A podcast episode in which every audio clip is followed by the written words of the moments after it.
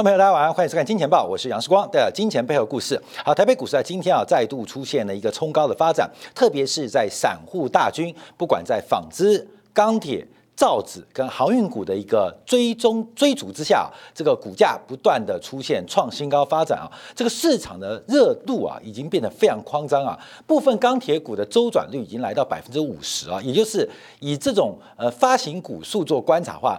等于两天换一个老板，那大型的航运股更是出现一周换一次老板的超高周转率。那这代表市场上出现什么样的结构？在昨天美股收完盘之后，美联储开始启动了 Q E 的第一项。政策的收回啊，那这就是二级市场的企业信贷工具。在去年三月份的时候，因为新冠疫情的关系，使得美联储实施了超常规的量化工具，甚至进入了二级市场啊。什么叫一级、二级？一级就是呃发行市场啊，就是抽签啊啊去承购啊，叫一级市场 IPO 嘛。二级市场就是我们一般在股市当中做交易，这叫二级市场。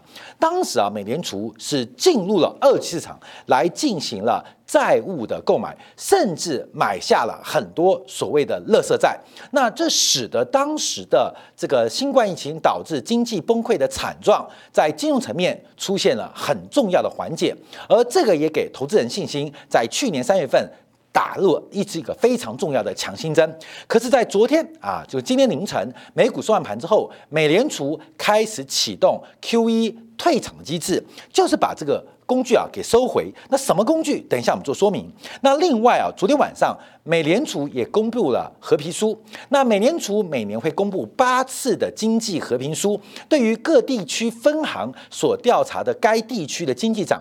状况来进行一个回报的发展，那到底合皮书又讲了什么？加速了美联储开始进行了 QE 退场，那包括了费城呃这个美联储的分行主席哈克也提到了，是不是要开始想想如何考虑退出 QE 的这个方式啊？这个讲话，另外包括李斯曼的美联储主席也提到了货币政策是否有可能出现转变，就在昨天晚上。啊，美国股市今天凌晨啊收盘之后，美联储开始进行了一个退场的一个测试，压力测试。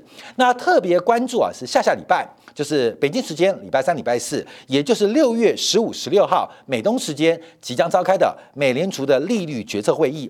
那在这个会议当中会有什么样的讨论？会有什么样的发展？面对目前整个流动性过剩，而市场散户投资人疯狂，不管在台湾。不管在美国，甚至昨天大陆股市压回，也传出了主管证券部门的当局禁止这个投资银行、证券商跟股评喊四千点，避免大陆股市投资人。过度狂热，哎，你看大陆股市也做降温了，所以我们先看到什么样的背景，让美联储被迫开始进行 QE 退场的发展。我们还是要回到 Overnight RRP，这是美联储的逆回购的一个工具，也是一个广泛吸收流动性的一个余额。那过去啊，Overnight RRP 啊，它并不是针对公开市场来做调节，它只是在利率通道当中的下限。可是，在最近。最近，大量非银行的金融机构把手中过剩的流动性进行回存，使得美国的呃美联储的逆回购余额出现了一个快速的累积，甚至一度逼近五千亿美金。这代表美国流动性已经严重严重的泛滥，代表包括了金融机构，包括了非银行的金融机构，目前都出现了非常严重的资产荒，也就是大量的货币、大量的现金、大量的流动性无处可去，而且越来越多，尤其在美国持续维持每个月一千两百亿美金的一个背景之下，大量的流动性满意溢到了。这个 overnight RRP，也就是美联储逆回购工具，所以我们看到，在资产荒的结构当中，美联储被迫要开始释放资产，美联储要开始释放资产，把这个资产荒目前碰到的困境来进行一个这个呃转折啊，做些逆转，不然这个利率下限有可能被市场，尤其是货币市场来进行灌破跟突破，所以美联储。被迫开始释出资产，什么释出资产？就是把资产卖回给市场。之前美联储是呃呃印钞票然后买东买西买东西嘛，把市场的资产买回来，包括了债权，甚至包括了一些权益类商品，把东西买回来，把钱放出去。现在美联储被迫把资产给卖出去，把钱给收回来，特别就是因为 overnight RRP 这个逆回购余额狂飙啊，显示资产。市市场的资产啊，这个目前严重的出现资产荒的过程。好，这资产荒有多严重啊？目前我们看到这个散户啊，在一月份 GameStop 的一个嘎空狂飙过程当中，最近啊，我们看散户的嘎空又重新卷出来。在昨天晚上，我们看到美国股市涨幅最大的，全部是来自于空单最多的个股。啊，来自于空单最多的个股，特别在昨天晚上，我们看到在这些股票的狂飙之下，使得美国股市在高档出现震荡，很多大型的蓝筹股、白马股。被机构人跟散户投资人弃养，现在出现流动性问题哦，包括台北股市也是一样。你像台积电啊，这个公开的一个自成的突破，本来是重大利多，可是股价纹风不动，为什么？因为所有的投资人，所有机构投资人，不管是贝塔值的调整，还是追求阿法的超额收益，被迫。转向于目前散户投机的方向，所以台北股市为例就看得很清楚，很多蓝筹白马股量不断的萎缩，量不断的萎缩，不管是利多利空，它都不做价格的反应。为什么？因为散户的狂潮被迫使得法人只能跟进。只能追随，所以我们看到美国股市也是一样啊，最近嘎空力道是非常非常大。我们看到美国最大的电影院公司 AMC 啊，这 AMC 啊之前才是由这个万达集团的王健林进行了一个脱售，那股价又再度的飙升，那市值已经来到三百零八亿美金，而且周转率非常惊人。AMC 这家电影院啊，美国最大的线上的线下的这个实体的电影院呢，它的总市值已经超过。过三百亿美金，而重点是呢，它没有获利的能力。那另外，它的成交金额、成交量、成交量已经高居美国第一，甚至是第二名。这个过去散户最爱的特斯拉三倍之多。所以，美国目前散户投资人一个非常疯狂的一个追价，使得从美国股市也好。台北股市也好，甚至全球股市都出现了一个非常非常重要的一个泡沫讯号。好，我们看到昨天晚上这几档呃被强烈。嘎空的个股，不管是 BlackBerry 啊，包括 GameStop 啊，包括了我们提到的像 MC 股价，都在过去这几十分钟啊，过去交易时间的这个时间呢，出现了一个飙升的一个动作跟发展，甚至引发大规模的逼空行为。我们看到目前啊，从整个放空的利率。特别以 MC 来做观察，它是不断的飙升，散户对决空头，散户对决机构人，使得市场上出现了非常严重的投机行为。我们再以台北股市为例啊，最近台北股市有档股票狂飙，叫做吉盛。这个吉盛啊是纺织股，是做加工师的。事实上啊，台湾的加工师在二十年前在亚洲是具有一个非常重要，不管在技术领先还是产能领先的。重要地位，可这几年我们看到大陆一贯的石化厂啊，不管像恒力啊，他们从最上游的炼油到最下游的加工师，一贯化的产出，不仅在成本，不仅在技术，不仅在产能，都成为全球。最为领先的领导集团，所以台湾的纺织集团加公司，不管是做棉花、做织布的啊，基本上都已经失去了价格的竞争力。可最近啊，这几档我们看纺织股啊，他们互相投资啊，互相投资，使得股价出现了水涨船高。这就很像民国七十八年，就是一九八九年的台北股市。我之前啊，在五月中的五月初的时候，跟大家报告过这个故事啊。一九八九年，台北股市来到历史高点一二六八二之前，发生什么样的变化？当时啊，第一个是台币大幅的升值，使得流动性过剩。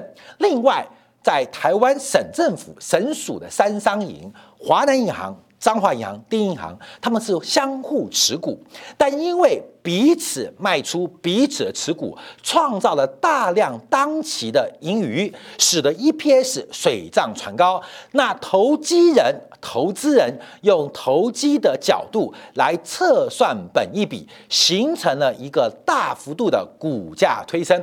所以张莹买第一银行啊，赚大钱，股价水涨船高。那华南银行就把张莹的股票卖掉，华南银行的股票也因为税后啊这个业外收益。呃，股价水涨船高。那低银行又卖掉了华银行股票，那他也赚大钱。那 EPS 大增，水涨船高。张银又来卖低银行，就变成哎一个很特别的循环，彼此在抛售彼此的股票，而让股价受到这个业外的呃这个股票的收益水涨船高。台北股市也一模一样。所以我提到，包括最近的纺织股几档标股啊，他们所炒作的题材，就是因为它有大量的。股票投资业外收益的期待，这跟一二六八二一模一样，所以我觉得很特别啊，因为呃很多人走过一二六八二，有很多财经的资深的媒体人走过一二六八二，其实他们知道这段故事，知道这个历程。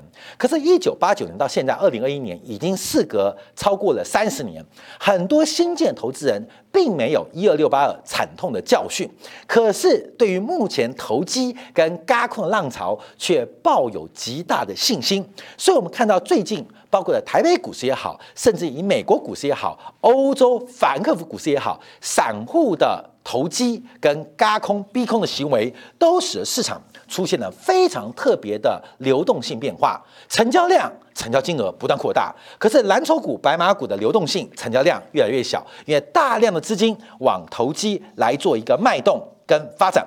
所以，我们看到在目前的变化，为什么美联储要开始逐步收回流动性？就在今天凌晨美股收完盘后，除了散户的投机浪潮已经给美联储对于资产价格带来非常严重的压力，另外就是昨天晚上美联储也公布了。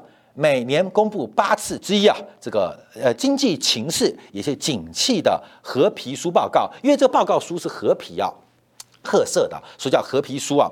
那总体来讲，美国经济温和扩张，那价格压力进一步上涨，那未来几个月恐怕从各地区的分行回报成本增加，还有推升。通货膨胀价格的压力，那主要三个原因啊。第一个是供应链出现了瓶颈。那目前从制造业采购经理指数或服务业的采购经理指数，不仅美国，全球都出现了供应链出现瓶颈的一个发展跟变化。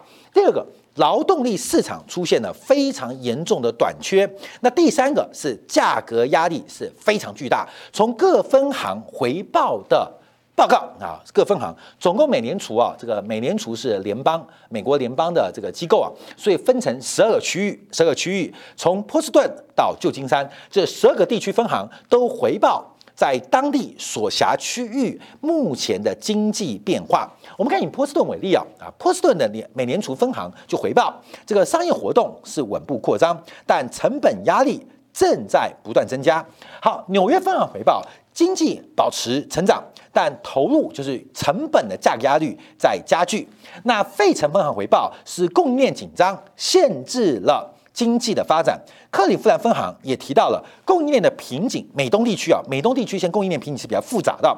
那促使了这个目前成本的提高。那包括了亚特兰大分行也提到，非劳动力的成本依旧很高。那另外包括了旧金山分行提到了工资跟通胀进一步的扩大。那包括了芝加哥分行也提到了物价上涨的格局。所以目前我们看到，美国啊各地分行回报就是我们这边同整的。第一个，供应链。供给端仍然出现一个非常紧张的瓶颈。第二个是劳动力市场出现非常重要的短缺。第三个是价格压力。非常的巨大，那这彼此之间有关系啊，因为劳动市场目前我们看到，美国虽然具有庞大的闲余劳动力，可是他们不愿意进入就业市场或劳动市场来找寻工作。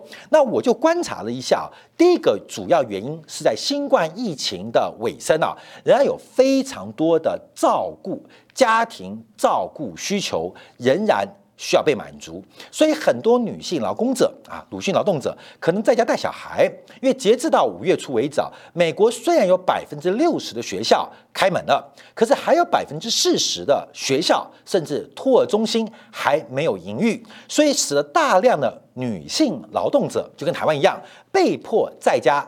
照顾婴幼儿，那另外还有包括老人的安养中心也受到之前的关闭，使得家庭的照顾需求极为庞大，使得大量的劳动闲余者他并不闲余，在家比上班还更忙。那第二个问题就是在居家上班之后啊，很多经历过这次新冠疫情的发展之后，因为美国的疫情很严重，美国疫情啊就是出疫情就送医院，就摆着等死。美国这个呃这个西方啊这种自然的。这个免疫制度啊，很多人呢，这个听到就是最后一面都见不到啊，最后一面都见不到，因为这种大型流行病啊，可能送医院死了，死了直接就火化就入殓了，所以很多人对于生死离别有不同的感触。现在美国的很多社交平台就提到，我们工作赚钱为什么？哇！忽然变成每个都是哲学家，你知道吗？每一个都变哲学教授了。我们努力工作为什么？我们努力工作不就是为了生活幸福，为了让家庭美满吗？那生活幸福跟家庭美满，难道一定要用工作才满足吗？现在美国有大量的年轻人跟大量居家商办，在过去这一段的劳动力开始啊，跟变成。读哲学了啊，哲学思考。所以，我们看最近啊，这个我们常大家最爱的苑举正苑教授啊，啊，为了满足哲学市场需求啊，啊，即将赴往大陆啊，在 B 站来进行二十集的这个呃呃哲学呃教育课程的一个节目制作啊。因为现哲学学太大，所有人忽然都变哲学家。我们努力工作为的是什么啊？不就是呃收入呃？不错啊，呃，工作呃，家庭幸福啊，生活美满吗？啊，生活幸福，家庭美满吗？哎，现在发现不要工作也可以啊。所以这一次新冠疫情啊，对美国劳动力市场带来非常大的一个改变，也使得目前这个美联储掌握的数据非常非常的困难啊。这个劳动力的职缺，市场上劳动力供给的缺口，直接引发了不管是供给。的瓶颈，甚至价格的压力。好，这些都是现况。所以我们观察啊，啊，两个原因。第一个，美联储的报告和皮书报告。另外，从自然价格最近的变化。关明，你知不知道，今年菲律宾央行都讲话了。菲律宾央行也受不了菲律宾皮索受到热钱不断的涌进。菲律宾央行今天也跟随中国人行，对于外汇的流动性开始做出针对性的政策改变，也就是菲律宾央行连菲律宾央行都发现了，目前在菲律宾的股市、债市跟房地产受到美联储的零利率压迫，出现了严重泡沫变化。那菲律宾央行长也了解，一旦美国出现货币政策改变，那菲律宾的股汇债房地产，那不就被美国人或外资割韭菜吗？所以今天菲律宾央行在中午时刻也发表了重大的外汇政策的声明，要准备应对热钱不是涌进哦。而是热钱退潮可能的发展。好，各国央行目前面对资产价格不断的狂飙，基本上有极大压力。所以，美联储为什么在今天凌晨美国股市收盘之后，开始进行了一个大胆的尝试，就是把去年超常规的 QE 量化宽松的一些工具开始做回收。好，我们先看到美联储在昨天干嘛啊？在收完盘后。算盘后啊，根本这美国很坏啊！这美国利多就在盘中宣宣宣布啊，这个利空啊就是盘后公布，干嘛？向亚洲市场反映一下，再向欧洲市场反映一下。假如亚洲跟欧洲市场反应过度的话，那美联储可能就会暂缓失息啊。假如反应不大的话，美联储今天可以干一干。所以美国常常把这个金融市场反应啊，让亚洲来处理啊。像还记得啊，雷曼破产，雷曼破产，礼拜五本来还有救哦，礼拜六、礼拜天。当时美国财政部决定不救雷曼，那整个包括了巴菲特、包括美国银行、包括了高盛都要跟贝那个雷曼进行谈判。那为什么选择在礼拜一爆炸？所有包括当时美国财政部长也提到，哎，看看亚洲股市的反应，你懂意思吗？美国华尔街包括财政部跟美联储，当遇到重大决策的时候，你还记得雷曼兄弟吗？看没有？他们决定让礼拜一的亚洲股市。来先做反应，也就是要做市场的人体实验啊，先找亚洲人开刀，所以亚洲的反应非常糟糕，那连带的烧到了欧洲市场，才使得礼拜一的晚间，美国的财政部紧急把华尔街的大型银行抓过来开会，来商讨。这个雷曼兄弟的救助方案啊，当然后来不成了嘛，因为这个火烧开来了。所以大家知道，这个是个利多利空，你就开始盘前公布，还是盘中公布，还是盘后公布？美联储今天就试风向球，看亚洲市场的反应。那今天亚洲市场表现其实还不差啊，包括了台北股市，包括了韩国股市，包括了日本股市，基本上都是收红的。所以美联储觉得，哎呦，我们这个呃呃尝试性的这个压力测试，至少在亚洲是过了。可今天下午啊，欧洲。收盘开的就不太好，欧洲市场就比较担心，一旦美联储开始进行 Q E 的退场，那会不会欧洲央行也会在不久未来开始做退场？所以美联储到底在昨天啊，就今天凌晨啊，盘后说什么？就是准备缩减二级市场的企业信贷工具，英文简称叫做 S M C C F 购买资产，而这个资产其实去年年底已经逐步到期了。好，后面我们就要说明一下这是什么东西啊，才能进一步做一个观察跟掌。握分析好，观众朋友，这个是什么东西？就是这次撤场的，观众朋友，这是整个美联储的货币政策工具哦。有非常完整的，对于海外央行有流动性互换。那在去年的时候，更安排了一个 FIMA，就是离岸市场美元流动性危机的紧急工具，就是红色线，是去年创立的啊，去年新冠疫情额外创立的。好，一级交易商就所谓同行，像大摩啊，像高盛，有关市场操作，有一级交易商的这个借贷便利，有地勤证券的呃借贷的通道，有定期证券的借贷期权啊，一交易商。那美联储对于银行端。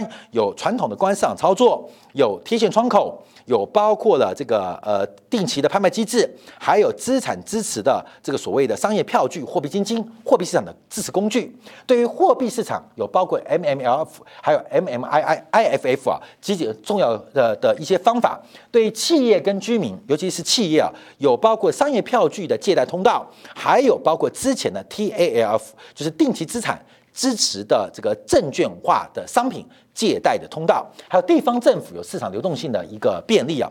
那红色是去年新冠疫情额外增加的工具。好，海外银行这个我们先看到这个在这边啊。另外有增加了四项，一个是一级的市场，就是 IPO 公开发行市场的公开信贷的融资，美联储坐庄，让买方。能够有充足的钱进行啊承销、包销或拍卖的行为，那更重要是二级市场。二级市场就我们一般面对市场，看到没有？呃，买房子人家是预售屋啊，就是还没盖好就卖的，就是一级市场。假如是中古屋或成屋的话，它叫二级市场。我们刚讲，股票去抽签就是一级市场，在每天买来买去、卖来卖去就是二级市场。所以发行叫做一级市场，发行市场叫一级市场，那交易市场叫二级市场。所以除了发行市场进行信贷支撑之外，最重要是针对二级市场进行公开的借贷融资，而且是针对。债权商品啊，债务商品来进行购买，这是美联储呃在近几十年来首度介入市场的价格啊，这当时的工具是非常非常的霹雳啊，非常非常霹雳啊！去年三月十九号。啊，我跟你讲，我们每次摸底摸头都会骂。三月十九号说君子回归涨到让你改变信仰，底下一堆人骂翻啊，这个市场怎么可能会反弹呢？君子回归怎么会改变信仰啊？好，最后涨到大家对我也改变信仰，看到没有？所以有时候要理解这些工具的变化啊，这个是一个很重要的转折。所以美联储抽走了一个工具，叫做 S M C C F。我们要从几个方向做解读哦，看到没有？第一个，它的规模其实不大哦，它的规模其实不大，因为啊。当初美联储并没有直接在市场购买，而是成立了个 SPV，就类似一个特殊目的的一个呃呃法人组织去购买。因为美联储的法规不能直接买它，但美联储就成立了一个呃 paper paper company 啊，你懂懂意思吧？就一个 paper 纸上公司，用这个机构做成一个平台去购买啊，去购买。那买的多少？其实总规模只有一百三十六亿美金。总规模只有一百三十六美金，一百三十六美金多还是少？因为美联储的资产负债表目前大概是七点九兆美金，就算八兆好了，也就是这个 S M C C F 的总规模占美联储资产负债表当中大概是千分之，不是百分之哦，也不是十分之哦，是千分之一点五到一点六。啊千分之一点五到一点六，也就是美联储大概六百块的资产当中，就才有一块钱是买这个 SMCCF。好，所以第一个它金额不大，这个金额不大，对于市场的影响理论上。就不会太紧张啊，又不是把国债卖出来，也不是把 MBS 卖出来，MBS 这个卖出来，那基本上那是几兆美金的规模啊，那对市场流动性就会很紧张。所以先把一个小工具、小规模的资产拍卖，把一百三十六亿美元的这个资产拿出市场去变现，把钱就收回一百三十六亿美金收回来啊，把钱给收回来。那基本上，那有几个目的啊？第一个就是宣示新效果，第二个就是缓解目前资产荒的问题啊，缓解资产荒问题。好，可是后面我们要分几个角度做解读啊。第一个，这个工具有多重要？因为当时 SMCCF 的一个工具，它具有一个非常重要指标的意义。指标的意义，后面你懂了吗？就是他劈腿了，他外遇了。哎，我只只只一次啊，只一次啊，他招招妓了啊。他叫小姐了啊，他有他的需求，他有他呃伟大的 FED 的需求啊，他的需求，所以他就出轨了啊，呃采了野花，好看没有？仅此一次啊，一次，好看没有？这一次重不重要？看没有？你能不能容许一次啊？你们容许？当然能容许啊，好朋友？现在你跟你旁边人说，可以容许我一次吧？因为美联储也发生过这种啊意外的第一次啊，就是他当时买二级市场，基本上。是打破了美联储过去跟市场上的一个关系，他彻彻底底的打破关系。过去啊是远观，可是，在去年三月份的时候，他是亵腕啊，不一样，他是介入市场。所以在去年去年的三月份，当时这项工具是核弹的一个角色，是美联储的货币核弹。货币核弹不见得真的要丢到市场，而是你有核弹。市场上的敌人就会怕你啊，这对嘛？所以我们看历史上啊，这个核弹不会乱丢，双方都有核子武器的国家通常不会开战。为什么？因为一旦你有核弹在手，而且大家知道你有核弹，而且你有发射跟投放能力，有无限的发射跟投放能力的时候，市场上会怕你啊，就是呃空方或秃鹰会怕你。所以当时这个工具是美联储，美联储研发了一个新型的金融。货币的核子武器就是 SMCCF，结果有没有用到？基本上没有什么用到。刚提到总规模只有一百三十六亿美金。那美联储现在干什么？美联储把这个东西给收回来，把这个武器给销毁掉，不代表没有制造能力哦。可是把现有手上这个通道。给关掉，关掉？所以这个政策虽然它规模不大，可它具有非常强大的意义。因为在去年的时刻，其他的做法对市场都没有刺激作用，因为司空见惯了嘛。也 Q E one Q E 好几次了，调降利率都到零了嘛，包括了海外央行流动性紧张安排，基本上这个对一般投资者也没有了解，所以所有工具基本上都是一二三四二三四三三三二三四啊，再来一次，所以都没有感觉，直到美联储丢出了 M S M C C F 这个货币核弹之后，市场上止稳了，整个市场上的风险贴水大幅的收敛，为什么？因为美联储生气了，美联储要把核弹丢出来，好，这是去年的时刻哦。去年的时刻哦，去年美联储怎么把市场救回来的？SMCF 是最最最最最最最重要的工具，最最重要的工具，什么工具？信心工具。因为后来啊，这个 Mainstream 啊，就是属于 MSF 啊，基本上它是有实质功能，可是安抚金融市场。因为 Mainstream 啊，主接这个借贷便利，它是对实体投放，可金融市场的稳定跟信心的恢复是这个工具。后面注意啊，所以美联储把去年救回来的这个工具，在昨天啊，在今天凌晨，美国股市收完盘后给收回了，给收回了。好过没有？我们想讨论一个问题啊，假如今天啊，美俄再度出现了对抗，美国把核武器全数销毁，你觉得会怎样？美俄假如重新进行军事对抗，俄罗斯的核弹。全数销毁，你觉得会怎样？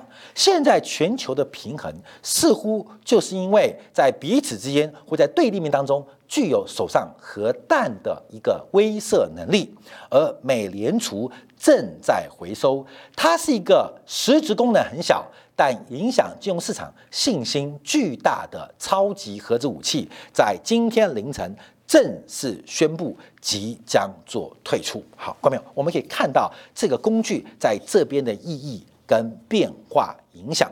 好，我们看到美联储在六月十五、十六号，在事隔将近两个月的这个中间五月份没开会嘛？那到底会有做什么样的利率决策的判断？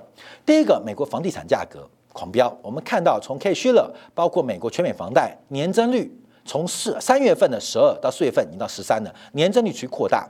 美国的股票已经涨到什么地步？已经开始涨到散户疯狂的地步，开始疯狂嘎空。而大型蓝筹股目前不仅股价不涨，甚至出现流动性萎缩啊，跟台北股市一样嘛，它德股市也是一样。蓝筹白马股流动性萎缩，所有的流动性资金跟钱都去买的投机啊，去炒作啊，去进行那些嘎空的动作。美联储在这时候做的一个决策，而这个决策的发展会攸关六月十五、十六号美联储动作。为什么他在这时候宣布？因为要观察市场的反应。假如未来这两周的时间市场没有什么反应，对于 S M C F 这个所谓二级市场的信贷工具的收回没有太多的解读，那六月十五、十六号美联储对于 Q E 的缩表。或是退出的机制，他就更能有信心来面对市场的动荡。所以未来这段时间就很妙了，各位朋友？这个未来时间就很妙了。这跟我们金钱报做了快两千七百集哦，一直有个魔咒。金钱报收视率高的时候就是市场低点，金钱报收视率低的时候就是市场高点。那大多数投资人是看待机会，不管风险。所以你是要看金钱报还是不看金钱报？各位朋友？你不看。我们收视率低，金融市场就到高点，但大家都看都看风险，我们收视率高啊，市场上就接近低点。这个未来这两礼拜也很特别，美国股市横盘或上涨，代表美国的 Q E 可以更大胆的退场。假如市场波动很大，大跌，美国 Q E 才刚刚开始进行退场，市场就如此反应，那又该怎么做变化？我们看到流动性过剩很特别。大家会提到 overnight RRP，美国美联储逆回购的余额大增，那不是市场动能的增加吗？关键要知道这些钱来自哪边，这些钱为什么会跑出来？有巨大的阻力，在市场抛售资产之后，出现大量的现金无处可放，才存到了美联储的逆回购余额账户。后面我要最后讲个结论啊！后面你要知道，这是一个很完美的故事啊。这个余额为什么会爆冲啊？这个余额为什么会爆冲？有人有人把资产卖掉啊，忽然手上多了四五千亿美金，累积到一个地步，已经多到没有处可放，就冰山一角而已哦。冰山一角，后面有你的钱不会在这边出现啊，你的钱是不会出，因为你都散户啊，这是法人主力或是公司派，他们做了什么样的自然调节，出现那么多现金？而现金多到无处可回，而美联储开始被迫满足他们的存款需要，开始进行 QE 资产的反向调出。关键要掌握到这个故事啊，所以为什么市场的输家永远是固定的，赢家也永远是固定的？从这些的蛛丝马迹，你可以看到市场上的右肩正在全面性的完结。跟成型当中，特别提大家注意到这边的风险跟变化。好，这样广告我们要回来观察啊，这个大陆的期货市场今天出现很大的波动啊，黑色系不断的走高，反弹呐，反弹呐，这个钢啊、焦炭啊不断的走高。可是大家有没有注意到，影响消费者物价指数最重要的生猪，中国的猪肉期货在今天创下了上市以来的历史新低。另外，美国这一波商品期货最标最涨是什么？木材期货在过去这一个月出现了崩跌的发展，到底要怎么做观察？这个全球的通胀再交易出现什么样的警讯跟变化？我们休息一下，回来做进一步的观察跟解读。